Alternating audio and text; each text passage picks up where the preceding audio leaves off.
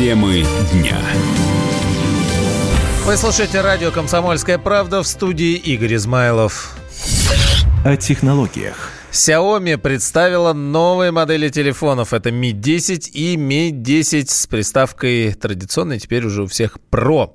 108-мегапиксельная камера, Кроме этого, Super AMOLED экран поддерживает технологию 5G и еще имеют оперативную память нового формата. Вот сколько всего в двух моделях. Шеф-редактор интернет-портала мобильной телекоммуникации Леонтий Букштейн отметил, что новые смартфоны могут конкурировать с флагманами других компаний все гранды, которые работают, существуют и продаются в России, они конкуренты, но боюсь, что Xiaomi тут привез не коронавирус, а бомбу, даже две, потому что это а, аппарат, можно сказать, нового поколения, без преувеличения. Там такие множества, которых нет ни у кого. Вот так. Так можно работать. Компании всего лишь 10 лет, 5 лет на российском рынке. Первый 5G у кого есть? Да. У кого? Дисплеи, Экран. начинающиеся с 2000 с лишним, 2340 на, 100, на 1080. У кого? У кого? Оперативка нового формата LPDDR5 это ни у кого нет. Да там еще, извините, оперативка на 8 и 12 гигабайт. Ну, цена у них, я считаю, по нынешним временам нормальная, там чуть-чуть больше 30 тысяч. На фоне того же iPhone это очень дешево. В принципе, цена как бы равна с другими такого же класса.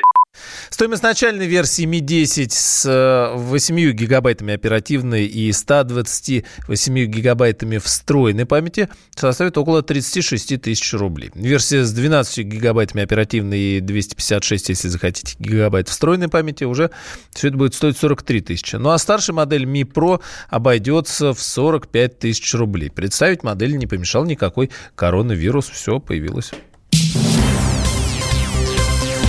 Самарской области сегодня награждают победителей гонки на собачьих упряжках. Э, кем-то давно забыты, но вот все это есть. В этом году соревнования стали причем еще масштабнее и вышли уже на мировой уровень. О том, как проходили необычные состязания, расскажет моя коллега Вера Цыганкова.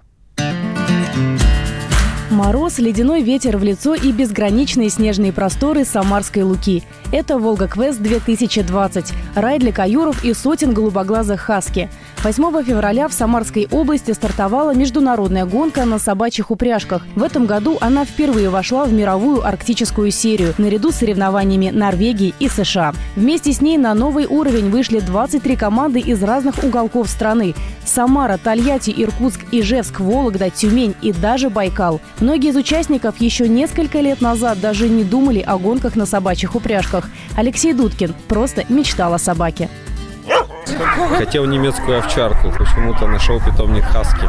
Купил одну, через месяц вторую. Вот начал врезать к велосипеду сначала, потом пришла зима, на лыжах я не умею кататься. И пришлось добрать у собак до упряжки. Вот, и... А потом съездил зрителям в 2009 году на гонку. Ну, они утром встали, упряжки запрягли, уехали. Через 6 часов вернулись, все выни, замерзшие, счастливые, на эмоциях. я тогда сказал, так же хочу. В очередной раз испытать себя и своих неугомонных хаски на «Волга-квест» приехали и знаменитые спортсмены.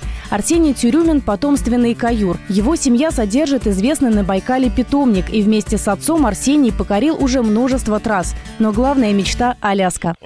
Аляска – это мечта. Что я посчитал, сколько это стоит, это только мечта. Но это, конечно, совсем другая подготовка, потому что там тысячи миль, а это, ну, на наши 1600 километров. А пройти такую дистанцию, я просто не представляю как. Для меня 500 километров пройти, это уже очень непросто. На Волга-квесте Арсений Тюрюмин поставил себе цель покорить Большую Волгу, трассу в 460 километров. На это решились еще пять смельчаков.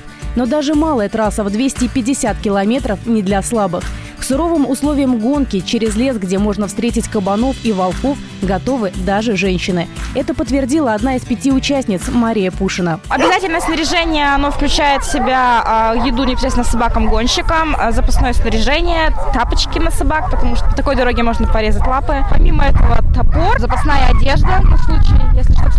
спальник, карта, компас. В общем, все средства вот, необходимы в походе. А, помимо этого у нас с собой еда для собак, рыба, мясо, то есть на остановках надо будет собак подкормить, это все нарубить. К слову, собрать нарты не самая основная задача каюров. По словам московского гонщика Павла Александрова, главное – это слаженность пушистой команды. Задача каюра – смотреть как бы со стороны, чтобы все работало грамотно. Собаки распределяются функционально. Они ближние собаки к нартам, самые первые, которых видит каюр, э, собаки называются колеса, от английского слова wheels. Как бы собаки, которые раскручивают э, нарту, которые больше всего тянут. Прям это дизель должен быть, они должны переть просто. Потом идут несколько собак, мы называем team dogs, тоже выполняют много тягловой работы, но физически им уже не так тяжело, и они принимают решения относительно поворотов, выбора трасс и так далее. Потом идут собаки, называются swing dogs, подменные собаки. Те же самые лидеры, которые бегут во второй паре, просто они меняются. Пока Павел Александров и его сибирские хаски преодолевают километры по соснеженным просторам, хрупкая 21-летняя девушка Наталья Сухова на морозе готовит им уютный ночлег. Копает траншеи, можно сказать, накрывает на стол. Она Хендлер, секретный помощник Каюра. Когда приехал, нужно было выкопать траншею для стейкаута. 17-18 метров в длину и 3 метра в ширину. И почти до самой земли. Потом класть туда сено, чтобы им было тепло и чтобы они не замерзли. И чтобы снег под ними не таял. Когда придут собаки, нужно будет сделать массаж. У меня должна быть уже заготовки для еды, чтобы покормить собак. Намазать лапы специальной мазью. Они же бегают, на лапы тоже идет нагрузка. Я хочу стартовать со своими собаками. А для того, чтобы у меня был свой питомник, соответственно, нужно много денег. Возможно, в скором будущем Наталья выйдет на старт очередного «Волга-квеста» со множеством участников не только из России, но и из других стран. Ведь в этом году внимание всего мира в своих трансляциях гонки привлекают известный американский спортсмен и комментатор Даллас Сири и чемпион Юкон Квест Брюс Ли. Так что «Волга-квест» может надолго прописаться в мировой серии. Вера Цыганкова, «Комсомольская правда», Самара. Самые осведомленные эксперты! Самые глубокие инсайды! Самые точные прогнозы! Точные прогнозы! Знаем все лучше всех! Ведущие! Неудержимый Мардан и прекрасная Надана Фридрихсон!